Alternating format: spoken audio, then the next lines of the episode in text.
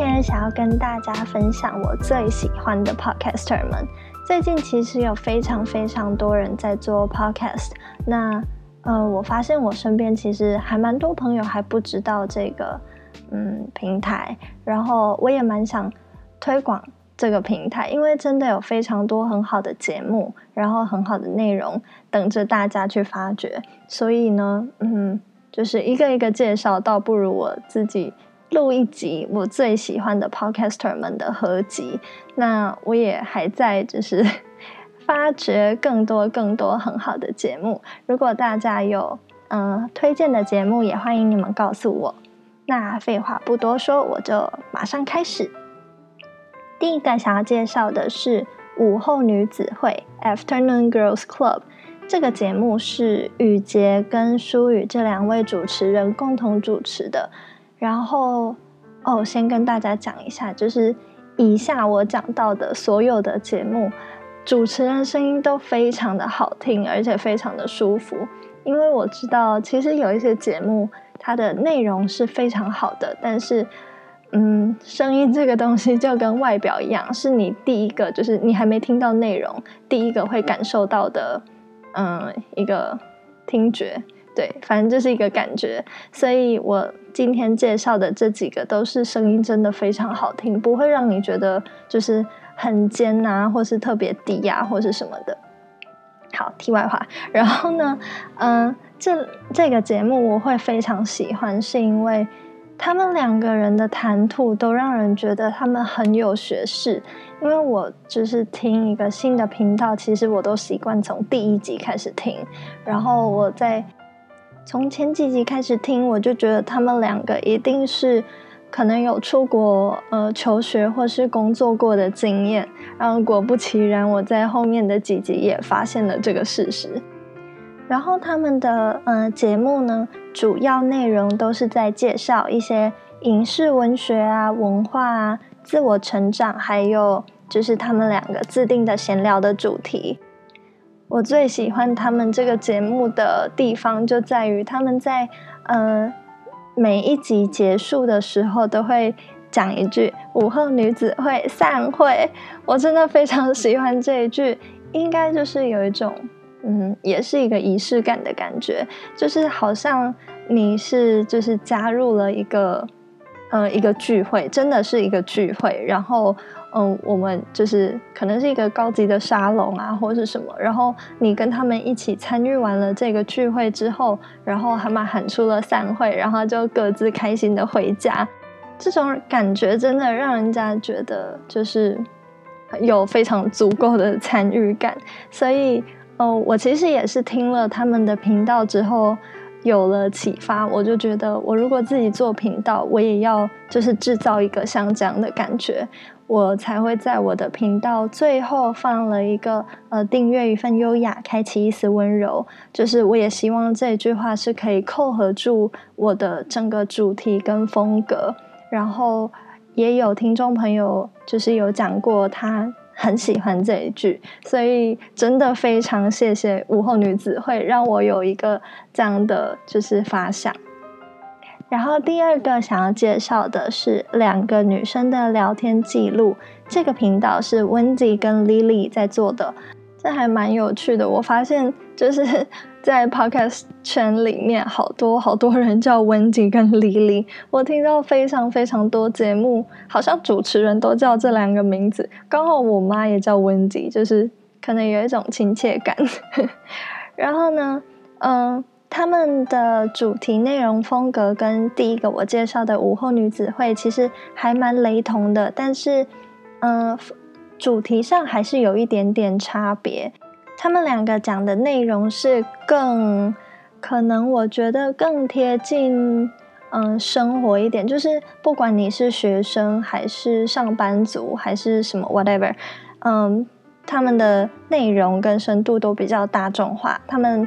嗯大多数会聊的可能是一些嗯爱情啊、友情啊，或者是像最近很红的动森啊，或者是像是类似这样的非常非常生活化的主题，所以真的很像是你身边多了两个朋友，然后你可能跟他们去逛街还是什么的时候，呃，听他们一起就是参与他们的聊天的那种感觉，所以还蛮适合，嗯，你觉得很想要有人陪伴的那种氛围的时候听。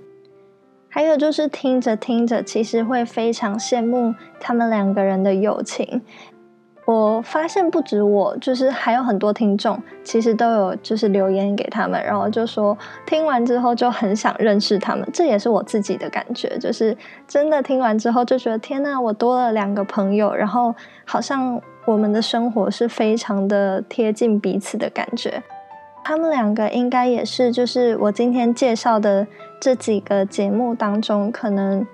呃，粉丝最多的吗？就是，嗯，因为这些节目他们都会有，就是自己的一些粉丝专业，或者是在 Apple Podcast 上面，其实看得到有多少人给评论，然后他们的频道好像。就是在在我 看得到的数据是，好像是算蛮多人给评论，然后嗯，粉丝人数也算是很高的一个频道，非常推荐给大家。好，然后第三个呢是 Before Midnight，那这个节目是博伟跟小光这两个人，他们两个是男生，前面两个介绍的节目都是女生主持人，那这个节目是男生主持人。他们两个的声音真的就是也是非常的舒服，而且他们整体风格的设定非常非常的好。嗯，就像他们的名字来说好了，他们叫 Before Midnight，就是在午夜之前嘛，所以他们是会固定在每周六的晚上十一点，就是差不多那时候会播出。嗯，用意就是要陪伴大家的睡前时光，所以才会叫 Before Midnight。而且他们节目非常特别的是有歌曲，一集大概在嗯两首左右，而且他们选的歌曲都是非常贴合他们整体的风格，就是那种比较慵懒然后 smooth 的那种感觉。那那些歌曲也都是他们自己就是嗯取得原作者的同意才会放到他们的频道里面的。然后呢，也是因为我开始听了 Before Midnight，我才去找他们有没有粉丝转业，然后就发现，嗯，他们其实波伟跟小光是，呃，一语有花这家就是花艺，嗯，店，对，就是，呃，是他们是在做一个作品的时候认识的。啊，应该不能说认识，应该说在做一个叫一年生的这样的植物日历的时候开始，应该算是熟起来，然后也才有了做这个 podcast 的 idea。所以，嗯，这个 podcast 就是它整体的风格，包含视觉、听觉、行销，都是就是很像一个嗯那种 podcast 界的花店，就是有一种很梦幻的感觉。从嗯他们的。呃，可能是因为小光是设计师嘛，所以就是他们的一些风格版面的设计，还有本身博伟就是就是嗯那个花店的店长嘛，其实我不是很清楚，就是在花店工作，所以整体的风格还有就是嗯氛围，就是营造的像一间非常舒服的花店一样，非常推荐他们的频道。再来下一个呢，嗯，是一个。比较特别的，叫做英国腔这样说。那主持人是读者先生 Mr. Reader。然后这个频道，如果你是一个很爱英国腔的人，你一定非常喜欢这个频道，就是听不懂也很疗愈的那种。然后他们的就是呃内容主要就是会介绍一些，譬如说。英文名字啦，或者是特定的字词、谚语的用法，或者是一些关于英国的人事物的小故事之类的。然后，嗯，主要我想要推荐这个频道，真的就是因为他的声音真的好疗愈哦。接下来的两个都是比较新的节目吧，一个是 Boba or Wine，那这个节目呢是 Sharon 跟 Stephanie 这两个女生共同主持的，我真的非常喜欢她们，因为她们非常的客观，她们本身的个性吧，或者是他们讲出来的内容都很客观，也很有趣。那他们因为是生活在美国，所以他们会分享的都是一些美国的日常生活啊，或是呃像是求职或是在学的经验等等。我说他们很可爱的原因，就是他们每一集都会依照主题或者是心情，然后在开头的时候告诉听众，他们今天要喝的是 boba 还是 wine，然后，嗯，他们的那个叫什么 cover photo 那边也是设计的，就是呃一只熊拿着 wine，还有一只猪拿着就是 boba 在那边喝。嗯，我记得根据他们讲的。意思是，就是 Sharon，就是其中的一个主持人，他之前有个绰号，好像就是叫呃 Share Bear 之类的。然后 Stephanie 是因为他属猪，所以他们就是用熊跟猪来代表他们两个。然后一人手上拿着 wine，一人手上拿着 boba。然后那个小图也超级可爱的，看了非常的疗愈。然后他们呢，就是